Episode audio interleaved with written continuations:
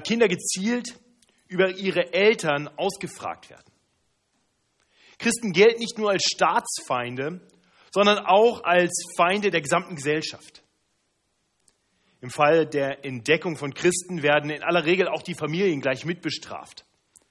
Selbst diejenigen, die nicht als Christen überführt werden, kommen rein präventiv in Umerziehungslager. Überzeugte Christen kommen in Arbeitslager, aus denen es keine Haftentlassung gibt. Sie müssen dort bis an ihr Lebensende arbeiten. Überhaupt ist jede Beteiligung an religiösen Aktivitäten strengstens verboten und führt bei denen, die dabei entdeckt werden, zur Diskriminierung, Verhaftung, willkürlicher Inhaftierung wirklich und Folter und selbst zu öffentlicher Hinrichtung. Ein anderes Regime beschließt, die Gesellschaft von allen Christen zu reinigen. Wer einen Christen tötet, muss keine Bestrafung fürchten. Im Gegenteil, der Staat kooperiert mit den gegen die Christen vorgehenden Mobs. Wieder anderswo. Gibt es strengste Regeln gegen Christen? Sie müssen eine Schutzsteuer zahlen. Wer diese nicht aufbringen kann, wird grausam bestraft. Von der Amputation einzelner Körperteile bis hin zur Hinrichtung ist alles möglich. Töchter von Christen werden regelmäßig vor den Augen ihres Vaters vergewaltigt. Es kommt immer mal wieder vor, dass christliche Männer auf brutalste Weise öffentlich hingerichtet werden und die Frauen und Töchter dieser Männer werden dann als Sklaven verkauft. Grenzenloser Horror. Diese Szenen sind Szenen, die es hier und heute in unserer Welt gibt. Sind alles Worte, die ich genommen habe aus aktuellen Veröffentlichungen der, äh, von Open Doors über verfolgte Christen in der Welt. Es beschreibt die grausame Realität von Christen in Nordkorea, in Somalia, im Irak und auch in Syrien. Ihr Lieben, es tobt ein Kampf in dieser Welt. Aber wir hier, mitten im vorweihnachtlichen München, bekommen davon nichts mit. Warum eigentlich? Vielleicht ist es Bewahrung, die Gott uns hier schenkt. Vielleicht ist das aber nur eine ganz subtile Art, wie der Kampf hier stattfindet. Wir werden eingelullt, damit wir nicht mitkriegen, was wirklich los ist. Letzte Woche haben wir im Rahmen der Predigtserie durch die Offenbarung die dritte große Vision betrachtet. Wir haben dabei von Posaunen gehört, sechs Posaunen, die Menschen wachrütteln sollen. Und dann eine siebte Posaune, mit der das Ende, das Endgericht kommt. Heute kommen wir zur vierten großen Vision und damit zu den Kapiteln 12 bis 14. Und ich möchte uns diese drei Kapitel, in denen es wirklich um eine kosmische Konfrontation oder mehrere Konfrontationen geht, im Prinzip, im Prinzip anhand von drei Abschnitten beschreiben, und damit hineinnehmen. Die sind nicht ganz die Kapitel, aber so grob. Ja, in Kapitel 12, zumindest in den ersten zwölf Versen, da sehen wir, dass es, dass es einen Kampf im Himmel gibt, der aber schon entschieden ist. Der Sieg ist bereits errungen. Dann am Ende von Kapitel 12 und das ganze Kapitel 13, das beschreibt uns, dass dieser Kampf aber jetzt hier auf Erden fortgesetzt wird. Und dann Kapitel 14 beschreibt uns, dass der Sieg auch hier auf Erden gewiss ist. Denn der große Tag des göttlichen Gerichts, der kommt. Ja, das sind die drei großen Abschnitte der heutigen Predigt. Und wenn ihr eure Bibeln aufschlagt, dann könnt ihr dem sicher ein bisschen folgen. Ich werde auch wieder einige Textauszüge an der Bibelwand haben. Wir sehen zuerst in Kapitel 12, dass es eine kosmische Konfrontation im Himmel gibt. Diese hat bereits stattgefunden und es gibt einen eindeutigen Sieger. In den ersten fünf Versen lesen wir wirklich von den beiden Protagonisten dieses Kampfes. Ich lese uns die ersten fünf Verse vor. Und es erschien ein großes Zeichen am Himmel, eine Frau mit der Sonne bekleidet und der Mond unter ihren Füßen und auf ihrem Haupt eine Krone von zwölf Sternen. Und sie war schwanger und schrie in Kindsnöten und hatte große Qual bei der Geburt. Und es erschien ein anderes Zeichen am Himmel und siehe, ein großer roter Drache, der hatte sieben Häupter und zehn Hörner und auf seinen Häuptern sieben Kronen. Und sein Schwanz fegte den dritten Teil der Sterne des Himmels hinweg und warf sie auf die Erde. Und der Drache trat vor die Frau, die gebären sollte, damit er, wenn sie geboren hätte, ihr Kind fräße. Und sie gebar einen Sohn, einen Knaben, der alle Völker weiden sollte mit eisernem Stabe. Und ihr Kind wurde entrückt zu Gott und seinem Thron. Dieser Bericht klingt vielleicht erstmal schräg, seltsam, nicht so ganz klar, um was es hier geht. Aber was hier beschrieben wird, ist letztendlich die Erfüllung der ersten großen Verheißung der Bibel. Nachdem die ersten Menschen von Gott geschaffen in wunderbarer Gemeinschaft mit ihm gelebt haben, Adam und Eva wurden sie genannt, da kam eine Schlange. Da kam ein Tier in diese harmonische Situation, in diese paradiesische Umgebung. Dieses Tier versuchte die Menschen und brachte sie dazu, gegen Gott zu rebellieren. Gott hatte ihnen nur ein Verbot gegeben, von einem bestimmten Baum durften sie nicht essen. Und die Schlange überführte sie, dass sie die Frucht nahmen von diesem Baum und aßen. Sie wollten nicht mehr auf Gott hören und unter seiner guten Herrschaft leben. Sie fingen an, ihm zu misstrauen, seinem Wort zu misstrauen. Sie wollten nicht sein, sie wollten sein wie er, anstatt unter seiner guten Herrschaft zu leben. Und in diese Situation hinein kommt dann Gott. Der gerechte Gott, der alles weiß, der alles sieht. Und er spricht direkt in die Situation hinein. Er spricht Worte des Gerichts. Die Welt ist verflucht. Von da an leben wir in einer gefallenen Welt, eine Welt, in der es Krankheit, Tod und Sünden aller Art gibt. Und die Menschen sind von Gott getrennt. Und dann spricht er zuallererst aber in seinen Gerichtsworten Worte gerichtet an die Schlange. Und mitten in seinen Gerichtsworten an die Schlange, inmitten, inmitten dieses Fluchs, den er ausspricht, kommt eine Ankündigung, eine Verheißung.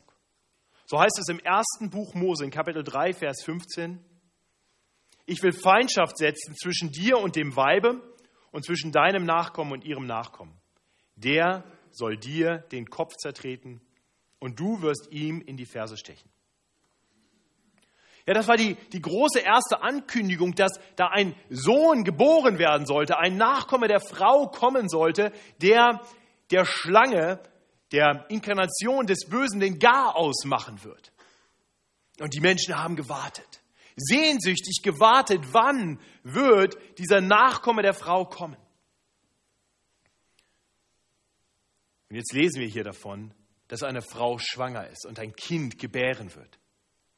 Das Kind, das hier geboren werden soll, das hier geboren wird, das ist das Kind, auf das die Welt wartet. Die Geburt dieses Kindes feiern wir zu Weihnachten. Dieses Kind, was hier geboren wird, ist Jesus, der Christus, der verheißene Messias. Die Schlange ist das gleiche wie der Drache. Der Drache wird tatsächlich dann im Fortgang in Vers 9 die alte Schlange genannt. Diese alte Schlange, der Drache, weiß, was es mit diesem Kind auf sich hat. Sonst nehmen nicht viele davon Kenntnis, aber die Schlange weiß genau, wenn dieser Sohn geboren wird, dann wird es für die Schlange kein gutes Ende nehmen.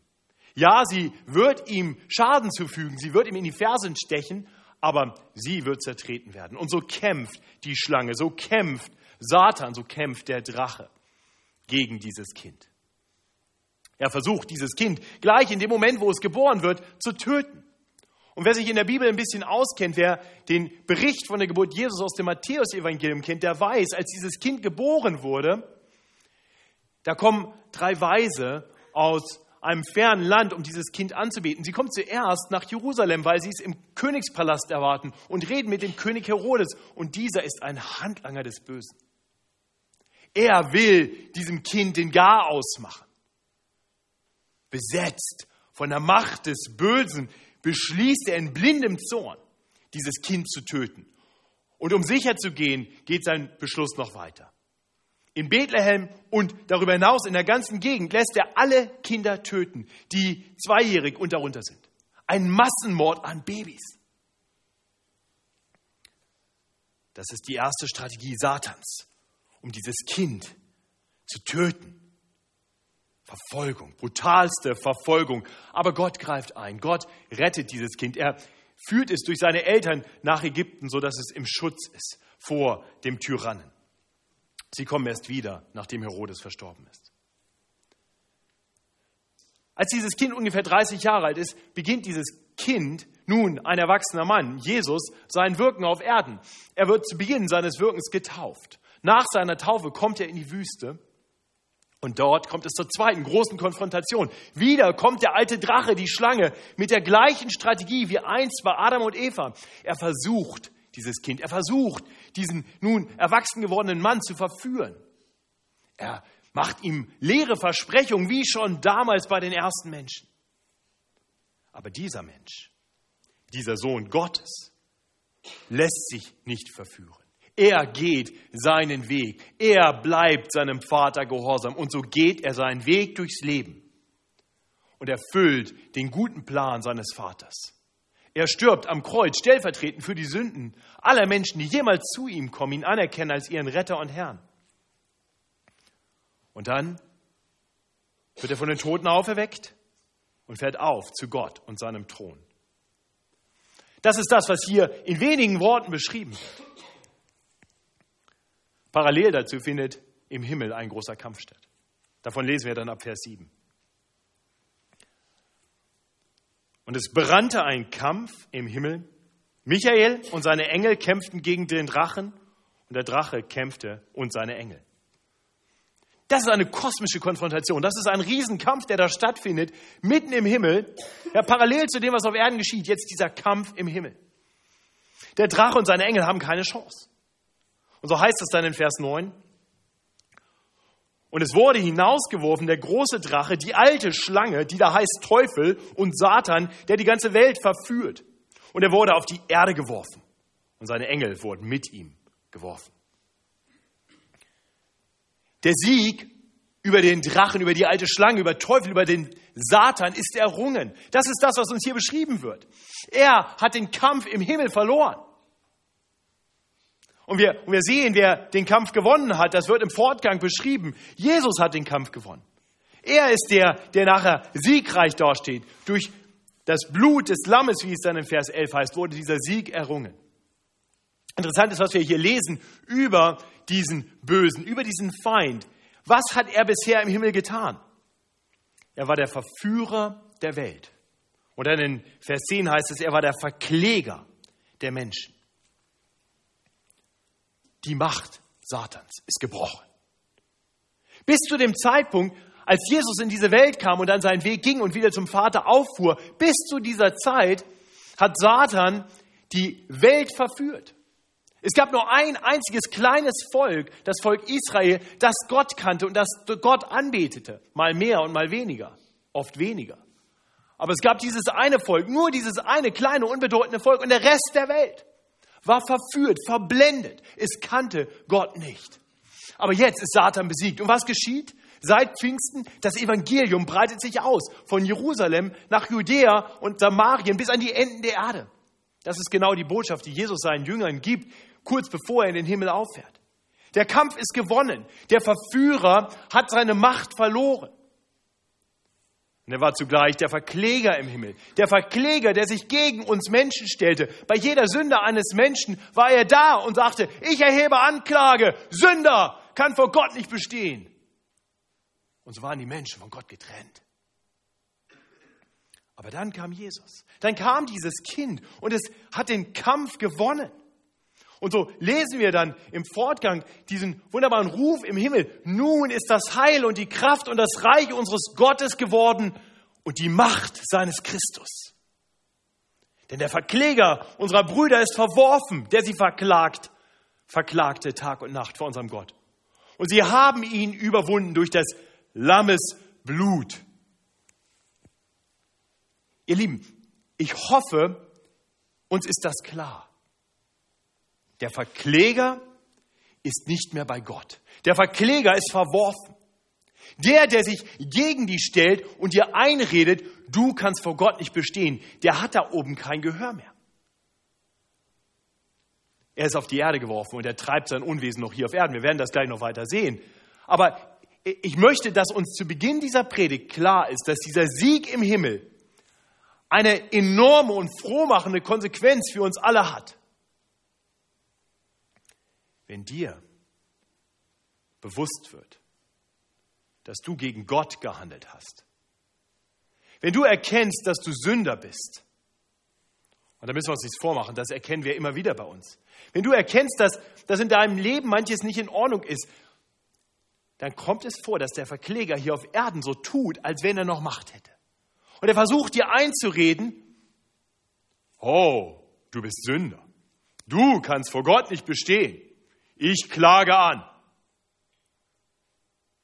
Aber er hat gar keine Macht. Er ist verworfen. Stattdessen ist der Fürsprecher beim Vater, der sagt, es gibt keine Anklage mehr. Es gibt keine Verdammnis für die, die in Christus Jesus sind. Ich habe die Schuld all derer, die an mich glauben, auf mich genommen. Ich bin dafür gestorben am Kreuz. Der Verkläger hat keinen Anspruch mehr. Ihr Lieben, wenn Satan sich heranschleicht und dir ins Ohr flüstert, dass du vor Gott nicht bestehen kannst, glaub ihm nicht. Er hat verloren. Er hat keine Klage mehr gegen dich. Wenn du zu Jesus gehörst, wenn Jesus dein Herr ist, dann hast du einen Fürsprecher beim Vater. Da, wo für den Verkläger kein Raum mehr ist. Deswegen musst du dich nicht verstecken vor Gott aus Angst, dass er dich strafen könnte. Nein, du darfst vor ihn kommen, du darfst ihm deine Schuld bekennen und darum wissen, dass sie schon gesühnt wurde am Kreuz von Golgatha, als der Sohn der Frau, der Nachkomme der Frau gestorben ist, stellvertretend für die Sünden der Welt. Was für eine frohe Botschaft. Der Kampf im Himmel ist entschieden. Das ist das Erste, was wir dringend vor Augen haben müssen. Das sollten wir bedenken, wenn wir uns nun im zweiten Teil dieser Predigt dem Kampf auf Erden zuwenden, der nach wie vor tobt. Wir, wir sehen dabei, dass auf Erden Satan nun seinen teuflischen Kampf weiterführt. Aber es ist ein Rückzugsgefecht. Das ist so ein Gefecht, was man führt, wenn man eigentlich schon verloren hat. Ne, das ist so, wenn das Land schon kapituliert hatte, aber es gab noch so ein paar Letzte, die, in ihren, die noch Häuserkämpfe ausführten. Da, da war keine Chance mehr. Oder ist es so, wie, wie der, dem schon die Handschellen angelegt ist, der aber immer noch die, die Polizisten anschreit und, und flucht? Er gibt noch keine Ruhe, aber er ist besiegt. Und das ist das, was Satan tut. Er, er kämpft. Sein Kampf richtet sich zuerst gegen die Frau. Das sehen wir, äh, das sehen wir äh, gleich zu Beginn, dass, dass dieser Kampf weitergeht, auch nachdem das Kind entrückt worden ist in Vers 6. Und, und die Frau Müssen wir verstehen, das ist, das ist das Volk Gottes, das ist die Gemeinde, das ist das Volk, aus dem heraus Christus geboren wurde und das ist das Volk, für das Christus nun da ist. Das sind die Menschen, die durch ihren Glauben zu Jesus Christus gehören. Das ist die Versammlung der Gläubigen. Auch heute eine universelle Versammlung, eine internationale Versammlung. Wir lesen, wie diese Frau von Gott immer wieder geschützt wird. Der Drache, die alte Schlange, greift sie an, aber sie wird von Gott an einen Ort gebracht, wo er sie nähert für 1260 Tage. Wir werden gleich darüber nachdenken, was es mit dieser Zahl auf sich hat. In Vers 14 sehen wir dann nochmal, dass Gott der Frau zwei Flügel gibt, damit sie davonfliegen kann, wenn der Satan nach ihr, nach ihr greift. Und sie fliegt an einen Ort, wo sie ernährt werde für eine Zeit und zwei Zeiten und eine halbe Zeit. Das ist der gleiche Zeitraum übrigens. Vers 16 sehen wir dann einen weiteren Versuch der Schlange, die die Frau versucht zu ersäufen. Aber auch der scheitert, weil die Erde ihren Mund auftut und den Strom verschlingt, den der Drache ausstieß. Also wir sehen immer wieder Angriffe gegen die Frau, aber Gott beschützt die Frau.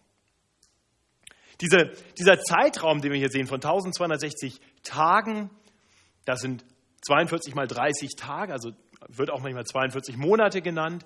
Oder sind auch dreieinhalb Jahre, und das ist gemeint mit einer Zeit und zwei Zeiten und eine halbe Zeit, also dreieinhalb Jahre, 42 Monate, 1260 Tage, ist eine Zahl, die taucht in der Offenbarung immer wieder auf. Das sind so Zahlen, sind immer sehr symbolisch. Letztendlich steht das für einen langen Zeitraum Und dieser lange Zeitraum wird zum ersten Mal erwähnt in Kapitel 11. Das ist der Zeitraum, haben wir letzte Woche darüber nachgedacht, während dem die Evangeliumszeugen auf Erden sind und das Evangelium sich ausbreitet.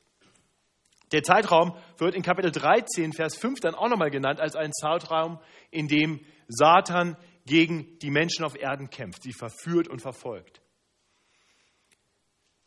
Also der gleiche Zeitraum, in dem sich das Evangelium auf Erden ausbreitet, ist der gleiche Zeitraum, in dem Gott seine Gemeinde bewahrt, ist der gleiche Zeitraum, in dem Satan gegen die Gemeinde kämpft. Satan mag kämpfen, aber er hat keine Chance. Gott, das, das sieht man, ne? Gott kommt immer, kommt immer zuvor. Angriff Satans und, und Gott schützt seine Gemeinde. Und das ist genau das, was Jesus zu Lebzeiten schon verkündigt hatte. Er hatte gesagt, ich will meine Gemeinde bauen und die Pforten der Hölle. Satan, der Drache, der wird sie nicht überwinden.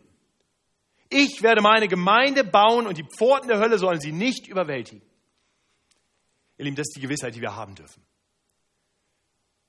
Wir sind sicher und geborgen, wenn wir in diesem gottgegebenen Schutzraum sind. Das ist die Gemeinde, in die Gott uns hineinruft. Das ist der Schutzraum, in den wir hineinkommen sollen. In diesem Schutzraum nährt Gott sein Volk. Das ist der Ort, wo es Nahrung gibt. Das sehen wir zweimal hier in diesen Abschnitten.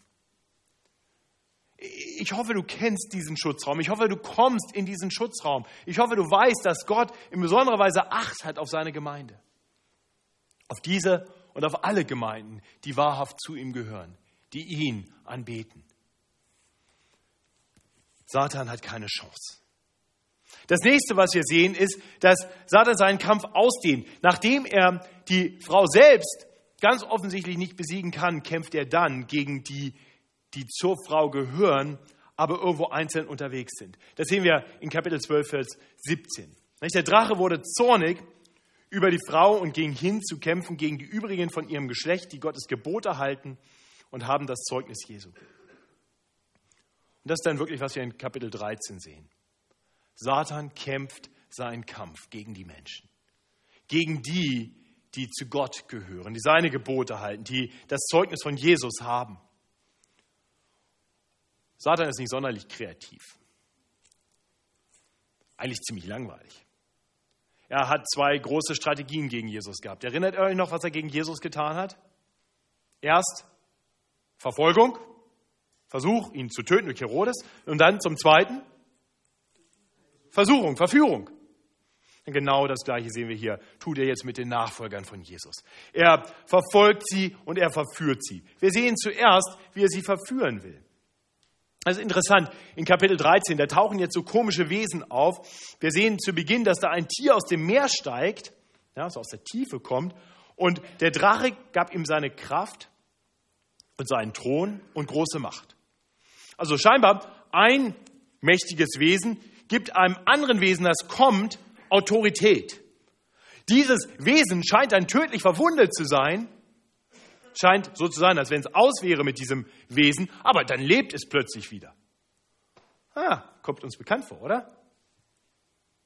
Äh, wie war das bei Jesus? Gott, der Vater, gibt ihm Macht und Autorität und dann ist er scheinbar tot und dann lebt er wieder. Ah, okay. Wie kreativ. Der Antichristus, das Gegenmodell. Und, und dann kommt in Vers 11 ein zweites Tier.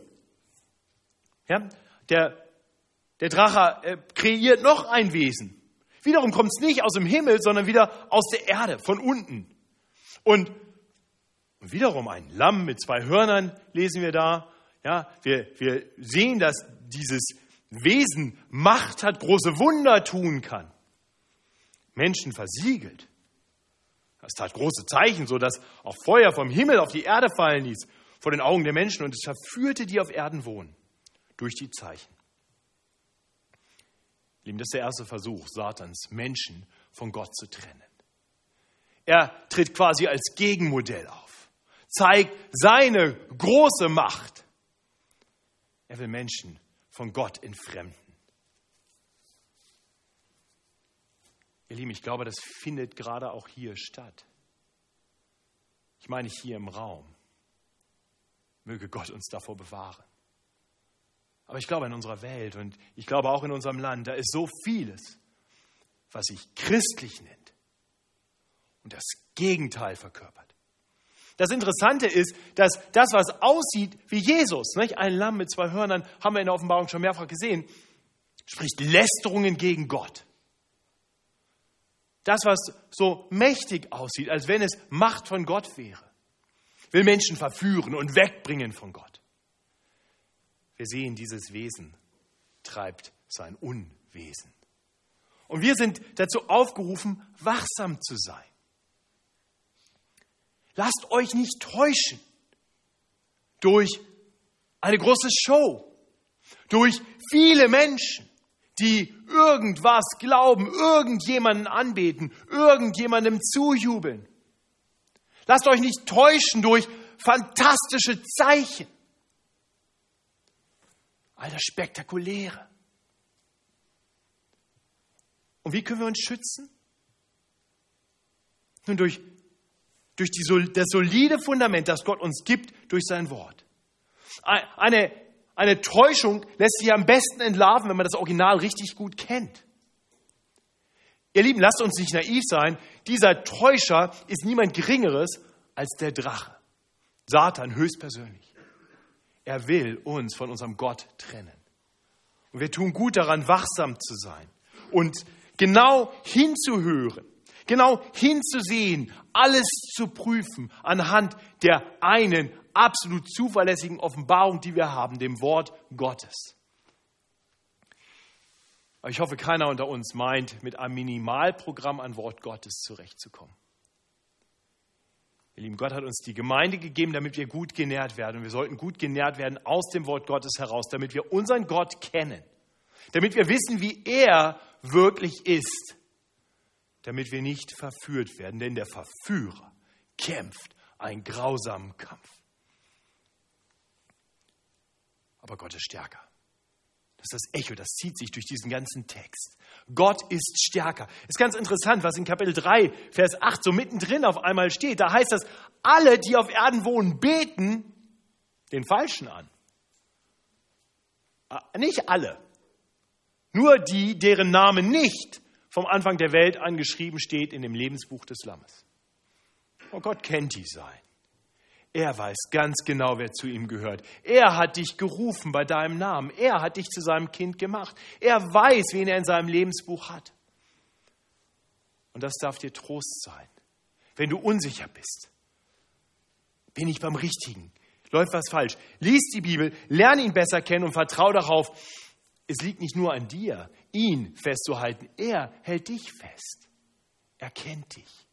Er hat dich gerufen, er hat seinen einen geliebten Sohn für dich gegeben und er wird dich nicht fallen lassen. Und er verliert auch nicht den Überblick inmitten aller Täuschungen Satans.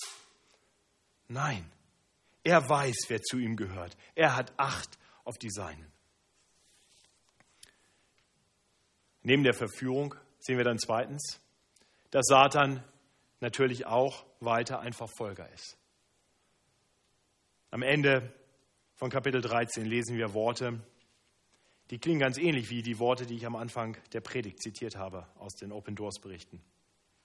Dort heißt es über das Tier. Es wurde ihm Macht gegeben, Geist zu verleihen, dem Bild des Tieres und damit das Bild des Tieres reden und machen könne, dass alle, die das Bild des Tieres nicht anbeteten, getötet würden.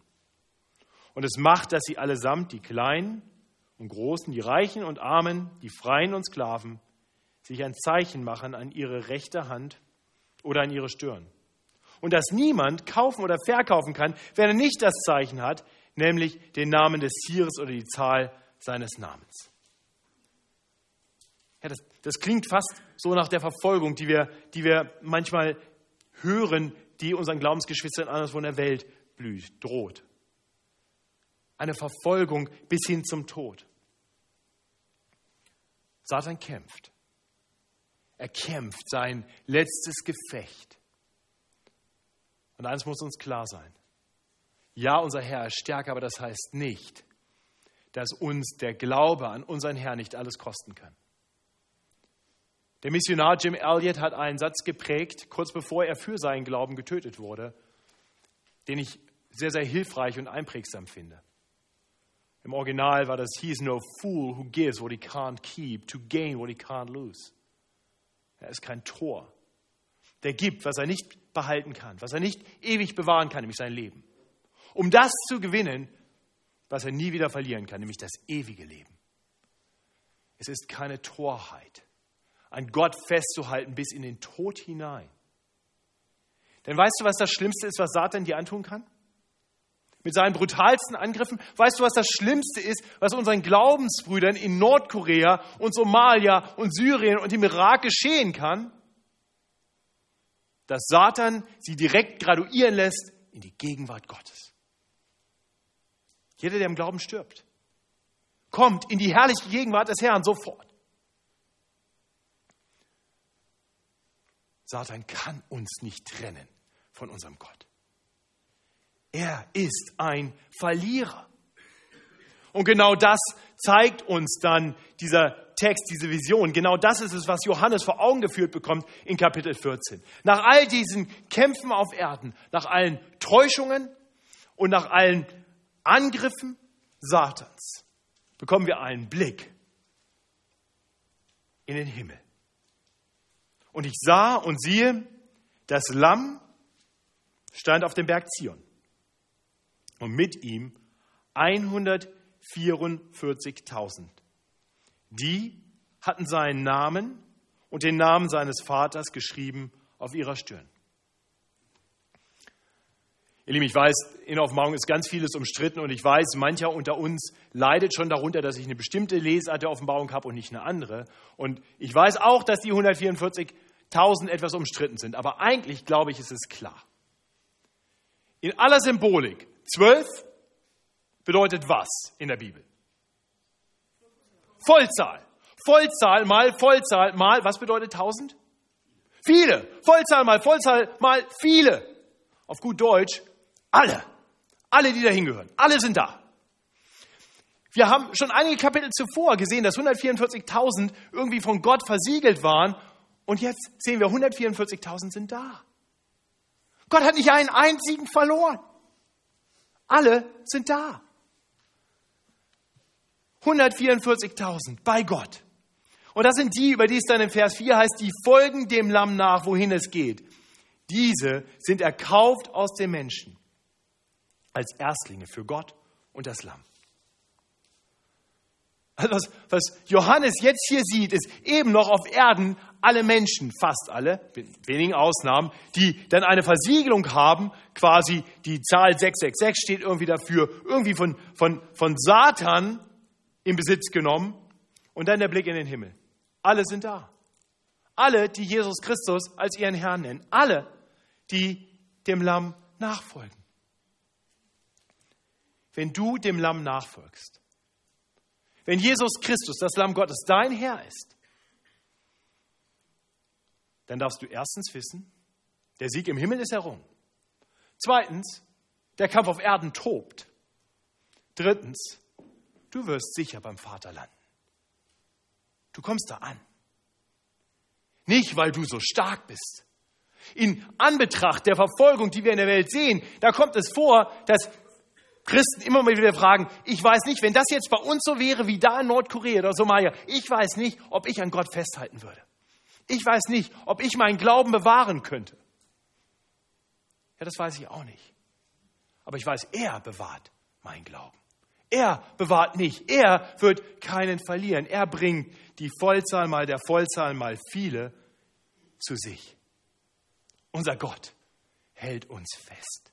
Er bringt uns ans Ziel. Ich hoffe, du bist ermutigt. Und dann sehen wir in den Versen 6 bis 13, dass drei Engel aus dem Himmel kommen und quasi über der Erde herschweben und den Sieg Gottes und das Gericht über die Ungläubigen verkünden. Und dann kommt beim dritten Engel die Botschaft über das, was jedem Feind Gottes droht. Eine Botschaft, die wir hören sollten. Er wird von dem Wein des Zornes Gottes trinken, der unvermischt eingeschenkt ist in den Kelch seines Zorns. Er wird gequält werden mit Feuer und Schwefel vor den heiligen Engeln und vor dem Lamm.